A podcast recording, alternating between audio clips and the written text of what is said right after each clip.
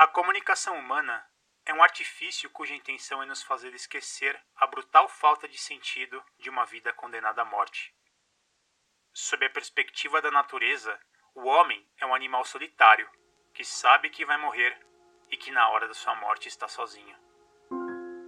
E potencialmente, cada hora é a hora da morte. Sem dúvida, não é possível viver com esse conhecimento da solidão fundamental e sem sentido comunicação humana tece o véu do mundo codificado, o véu da arte, da ciência, da filosofia e da religião ao redor de nós. E o tece com pontos cada vez mais apertados, para que esqueçamos nossa própria solidão, nossa morte e também a morte daqueles que amamos. O homem comunica-se com os outros. É um animal político. Não pelo fato de ser um animal social, mas sim porque é um animal solitário, incapaz de viver na solidão. Willem Flusser, O Mundo Codificado.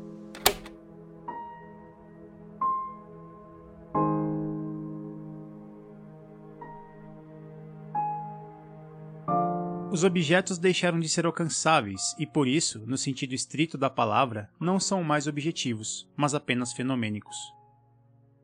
Eles agora somente aparecem, passam a ser visíveis apenas.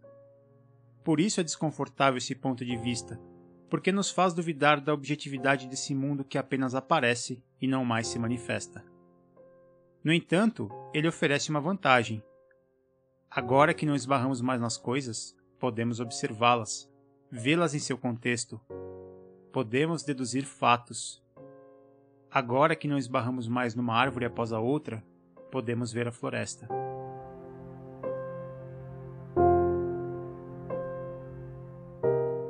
Como vemos o mundo? A todo momento estamos prestando atenção às superfícies eletrônicas. Utilizamos dispositivos que têm sempre na tela algo a nos mostrar. Dividimos nossa atenção entre notificações, mensagens de texto, voz e imagens.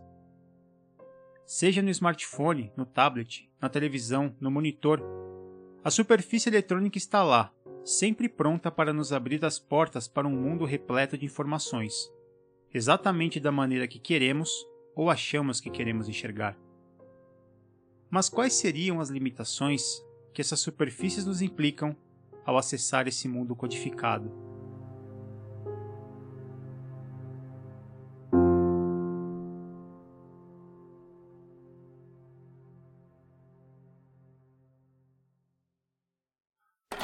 Computador é uma calculadora provida de memória. Nessa memória, podem ser inseridos os cálculos caso tenham sido passados do código numérico para o código digital. Ou seja, caso esses cálculos tenham sido buscados no código alfanumérico. Agora, senta-se diante de um teclado, busca-se na memória a partir de cada toque um elemento pontual após o outro, a fim de integrar uma imagem na tela, de computá-la, essa busca, feita passo a passo, pode ser automatizada e acontecer muito rapidamente. As imagens aparecerão na tela numa velocidade estonteante, uma após a outra. Pode-se observar essa sequência de imagens como se a imaginação tivesse autonomizado, como se tivesse se deslocado de dentro, digamos, da cabeça para fora, para o computador. Como se pudéssemos ver nossos próprios sonhos do lado de fora. Desse modo, as imagens fixadas podem ser alteradas. Pode-se iniciar uma espécie de diálogo entre a própria imaginação e aquela que foi introduzida no computador.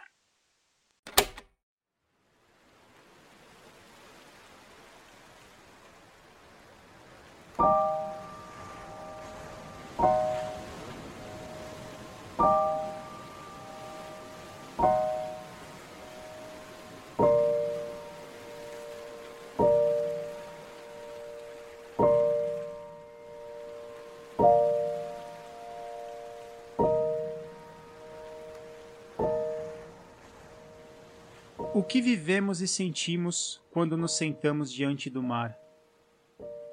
Quais os sentimentos que essa cena nos provoca? Do que nos lembramos, no que pensamos e como registramos essa mistura de sensações? como o ato de registrar esse momento em uma fotografia codifica essa cena. E quando a fotografia digital, como se dá a interpretação de dígitos e números em uma imagem que pode ser imediatamente tratada e corrigida dentro de padrões programados? Para Flusser, primeiramente recuamos do mundo para poder imaginá-lo. Então nos afastamos da imaginação para poder descrevê-lo. Depois nos afastamos da crítica escrita e linear para poder analisá-lo. E finalmente, projetamos imagens sintetizadas a partir da análise, graças a uma nova imaginação. Como refletimos a nossa imaginação entre o suposto real e o virtual? Existe uma diferença? E mais do que isso, se ela existe, ela importa?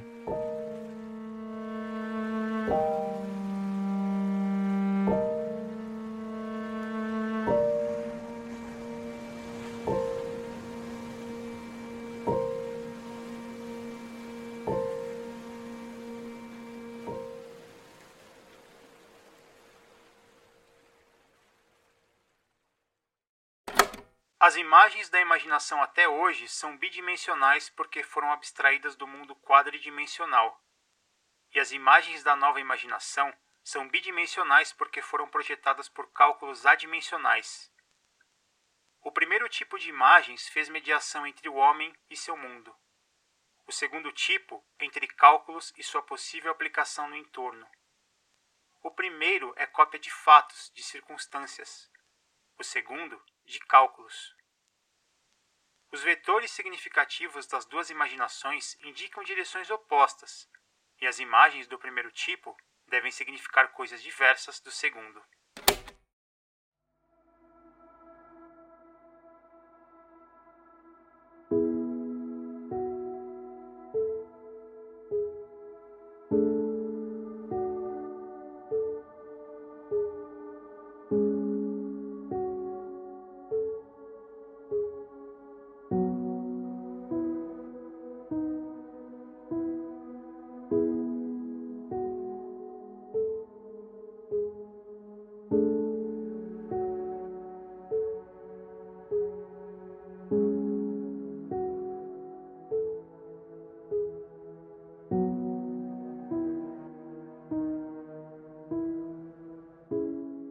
Estamos vivendo de fato em um mundo codificado? Será que podemos resumir nossa existência no mundo digital em que estamos cada vez mais presentes entre programadores e programados? Entre pessoas que, através de uma linguagem, criam uma nova codificação, supostamente mais simples?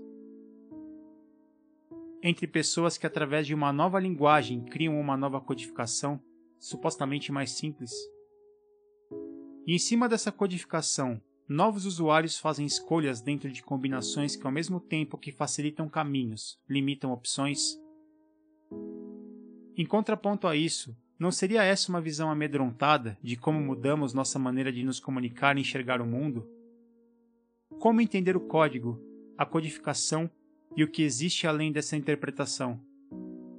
Como lidar com a linguagem além da linguagem, e qual é o papel das diferentes dimensões entre os nossos olhares e sensações.